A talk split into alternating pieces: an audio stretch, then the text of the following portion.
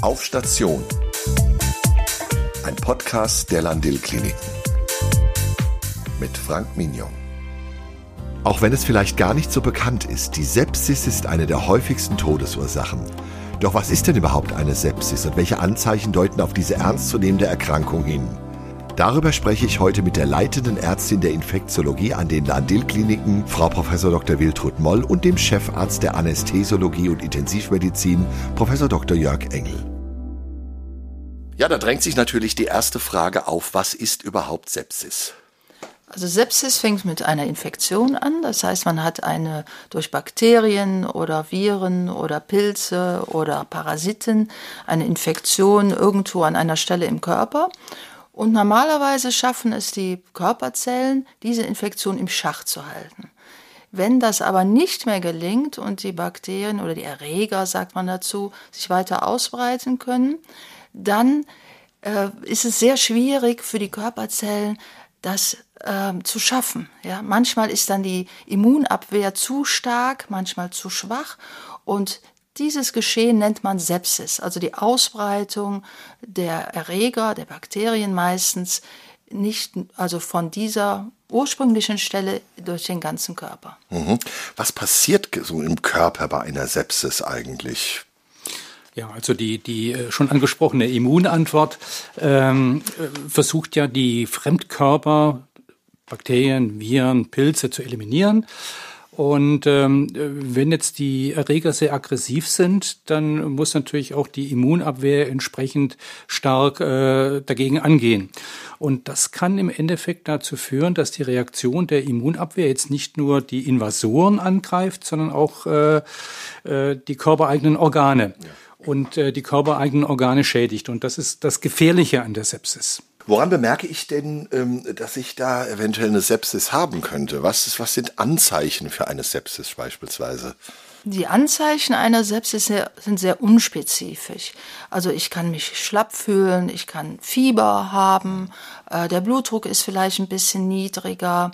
Ähm, ja, ich kann vielleicht auch nicht mehr ganz so gerade denken in manchen Augenblicken. Also es kann, können auch andere Erkrankungen dahinter stecken. Und das ist gerade das Schwierige am Erkennen einer Sepsis. Ja, ist das denn für die Ärzte, das muss ich jetzt einfach mal nachhaken, das ist doch wahnsinnig schwierig dann, da kommt jemand und sagt, ich bin schlapp und dann wird das komplette Programm durchgemacht, Ernährung oder was weiß ich, was alles dran liegen könnte oder hat er vielleicht mit dem Herzen was.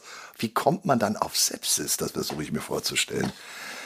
Also da muss schon differenziert vorgegangen werden. Jetzt ein Symptom alleine reicht nicht aus, um eine Sepsis zu diagnostizieren. Äh, es müssen mehrere Punkte zusammenkommen und wenn die alle in die gleiche Richtung gehen, dann muss man an eine Sepsis denken und vor allem, wenn man daran denkt, dann auch schnell handeln.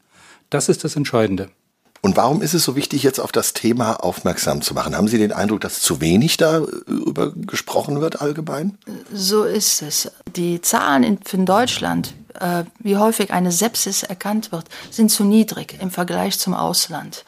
Ähm, und deswegen ist es jetzt auch ein Auftrag von der Bundesregierung, vom gemeinsamen Bundesausschuss, äh, dass äh, Anstrengungen unternommen werden auf vielen Ebenen und vor allen Dingen auch Aufklärung der Bevölkerung, der Patienten, Training der Ärzte, der Pflegemitarbeiterinnen und so weiter, dass Sepsis einfach früher erkannt wird. Man muss auch dran denken, ähm, die Sepsis ist im Grunde die, dritthäufigste Todesursache in Deutschland nach den Herz-Kreislauf-Erkrankungen und nach den, nach den Krebserkrankungen. Und äh, pro Jahr haben wir in Deutschland äh, rund 300.000 äh, Sepsisfälle. Also das ist schon eine ganz enorm hohe Zahl. Genau. Und jeder Vierte verstirbt daran ungefähr. Und weltweit, wenn man das jetzt mal erkrankt, alle vier Sekunden erkrankt jemand an einer Sepsis. Also es ist sehr häufig. Und nehmen wir mal an, jemand erkrankt. Welche Folgen sind denn nach einer Sepsis möglich? Also in der Regel geht die schwere Sepsis mit Organversagen einher, sei es jetzt die Niere, das ist ganz typisch, oder auch der Kreislauf. Der dann temporär unterstützt werden muss. Die Niere muss temporär unterstützt werden, unter Umständen mit einer künstlichen Niere. Und ähm, das sind schon ganz enorme Belastungen für den Körper, die dann auch Folge haben können. Äh, Folgen wären ähm, zum Beispiel ähm, auch, dass das Nervensystem darunter leidet, sprich, dass man sich nachher nicht mehr so gut konzentrieren kann, dass das Denken nicht mehr so klar und strukturiert ist äh, wie vorher auch entsprechende Muskelschwäche kann auftreten. Und das hat nicht nur Folgen jetzt auf der äh, Organebene, sondern das hat auch Folgen im Alltag. Man denke dran, ein Dachdecker kann sich jetzt nicht mehr richtig konzentrieren, die Muskeln funktionieren muss. Das ist, glaube ich, im Alltag äh, für diesen Menschen nicht so richtig gut. Mhm. Jetzt kann das ja nicht nur bei Erwachsenen auftreten, sondern auch bei Kindern. Da ist es doch sicherlich besonders schwierig, auch mit der Diagnostik. Das kennt man ja aus anderen Bereichen, dass Kinder sich ja nicht so äußern können manchmal. Ne? Genau, das ist auch sehr schwierig bei Kindern zu erkennen. Also ein häufiges Symptom bei Kindern ist, dass sie sich einfach schlapp fühlen, wenn es Säuglinge sind. Die trinken dann nicht, so, äh, nicht mehr so viel, wie sie vorher getrunken haben können natürlich auch Fieber entwickeln oder sogar Fieberkrämpfe, wenn das äh, Fieber besonders hoch ist. Das sind auch eher unspezifische Symptome und da muss genauso wie bei den Erwachsenen sehr genau hingeschaut werden. Mhm. Ähm, Gibt es eigentlich Risikopatienten? Kann man das sagen? Ja, das kann man natürlich sagen. Also all die Patienten, die jetzt Immunsuppressiva einnehmen, zum Beispiel Patienten nach einer Transplantation oder äh, Patienten mit Rheuma, äh, die sind natürlich gefährdet, weil das Immunsystem nicht mehr so reagiert, wie es eigentlich reagieren soll. Äh, auch äh, Patienten mit äh, chronischen Wunden, auch die sind natürlich gefährdet, weil diese chronischen Wunden Eintrittspforten für die Keime darstellen.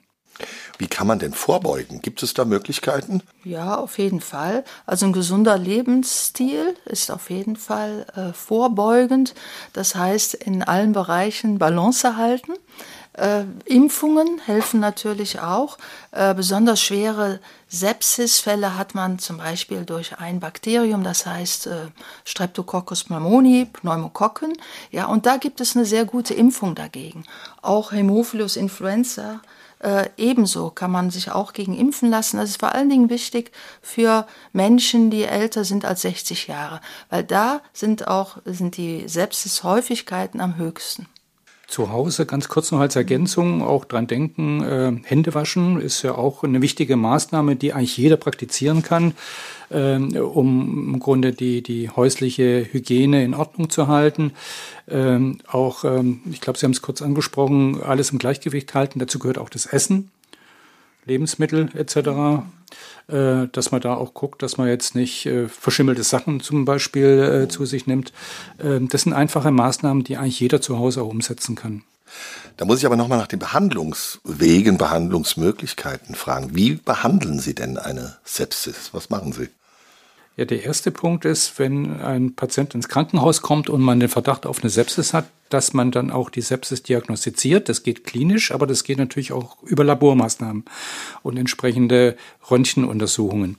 Äh, die wichtigste Maßnahme ist, dass man erstmal Blutkulturen abnimmt, sprich, dass man aus einer Vene Blut gewinnt äh, und äh, diese Probe dann auf Keime untersuchen lässt und im Anschluss dann mit einer entsprechenden äh, kalkulierten Antibiotikatherapie beginnt. Das sind die ersten Maßnahmen. Genau, die ganz wichtig sind und dann auch zügig umgesetzt werden müssen. Sehr genau, das ist ganz wichtig, dass so schnell wie möglich alles passiert, weil jede Stunde Verzögerung erhöht dann die Sterblichkeit. Übrigens, was man landläufig unter Blutvergiftung versteht, wenn man auf der Haut einen roten Streifen sieht, ist keine Sepsis, sondern man sieht die entzündeten Lymphbahnen, die von einer Infektion in der Haut oder in den Geweben darunter ausgeht. Es handelt sich hier also noch nicht um eine Sepsis, aber das Risiko ist hoch, dass die Bakterien ins Blut gelangen. Suchen Sie auch in solchen Fällen Ihren Arzt auf. Also wenn Sie an Sepsis denken, wir haben ja vorher die Symptome aufgezählt, äh, die ja im Einzelnen unspezifisch sind, in der Summe aber auf eine Sepsis hindeuten. Wenn mindestens zwei dieser Symptome vorliegen, orientieren Sie sich bei Ihrem Hausarzt oder rufen Sie an der Rettungsleitstelle an und fragen Sie nach, ob es eine Sepsis sein könnte. Sepsis ist immer ein Notfall und eine sofortige Krankenhausbehandlung ist lebensrettend. Wir bedanken uns herzlich bei Frau Professor Dr. Wiltrud Moll und Professor Dr. Jörg Engel für dieses sehr informative Gespräch. Sie möchten informiert werden, sobald eine neue Episode erscheint, dann abonnieren Sie einfach unseren Podcast. Wir hören uns wieder. Auf Station. Ihr Frank Mignon.